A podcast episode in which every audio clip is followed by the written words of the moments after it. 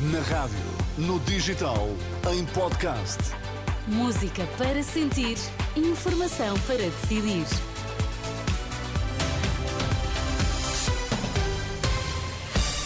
Vamos às notícias, antes destaque esta hora. Já está no Egito a bebê com cidadania portuguesa que estava em Gaza à espera de poder vir para Portugal. O relatório da Comissão Independente sobre o novo aeroporto de Lisboa vai ser apresentado no próximo dia 5 de dezembro.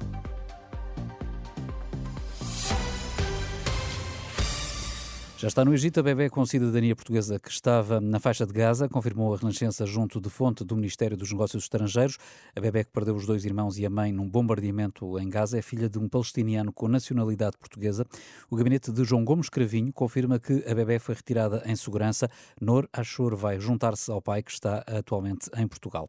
E o Qatar diz que está ainda a aguardar uma decisão de Israel sobre o cessar-fogo que possa levar à libertação de reféns que estão desde 7 de outubro nas mãos do Hamas.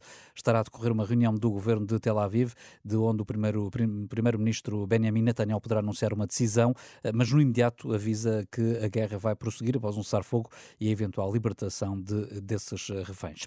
Marcada para de hoje a duas semanas a apresentação do relatório sobre a localização do futuro aeroporto de Lisboa. A Comissão Técnica Independente anunciou que vai ser a 5 de dezembro que as conclusões eh, vão ser divulgadas. A Comissão analisou nove opções para a construção do novo aeroporto, com vantagens e desvantagens de cada uma delas com base em fatores como a segurança aeronáutica, as acessibilidades, o impacto ambiental ou o investimento e o modelo de financiamento. Esta avaliação vai ser depois enviada ao Governo para decidir sobre a localização definitiva, mas essa decisão eh, já só deve ser tomada pelo Executivo que sair das eleições eh, que foram antecipadas para 10 de março. O Hospital de Braga está a funcionar com grandes constrangimentos em cirurgia geral. Esta semana só tem especialistas escalados para amanhã e também na obstetrícia, duas especialidades em que tem o serviço fechado vários dias. Entrevistado pela Renascença, o diretor da urgência do Hospital, Renaldo Pires, reconhece que já foi obrigado a reduzir o número de camas nos cuidados intensivos e aumentar as horas dos médicos tarefeiros, mas tem conseguido manter a resposta aos utentes na urgência geral. Em Braga, neste momento, temos Condicionamento na cirurgia geral também, deste mês foram quase todos os dias. Tivemos alguns dias com cirurgia, mas a maioria dos dias não tivemos a equipa com os números suficientes para darem aquele apoio à urgência externa que era habitual. Uhum. E tivemos uma redução no número de camas de cuidados intensivos. Não houve um condicionamento no sentido de fechar.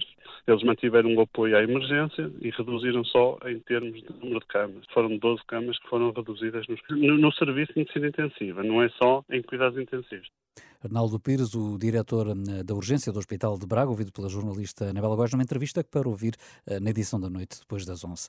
Sobe de 7 para 8 o número de infectados com legionela em Caminha. O caso eh, mais recente tinha sido notificado no passado dia 15, mas hoje, hoje surgiu um quinto doente residente na freguesia de Vila Praia de Âncora, segundo avançou fonte do município de Caminha, o que eleva para 8 o total de doentes. Esta informação surge no mesmo dia em que as autoridades de saúde da Galiza revelaram que estão a estudar com Portugal a relação possível entre este surto e outro existente naquela região espanhola, onde foram já identificados 10 eh, casos.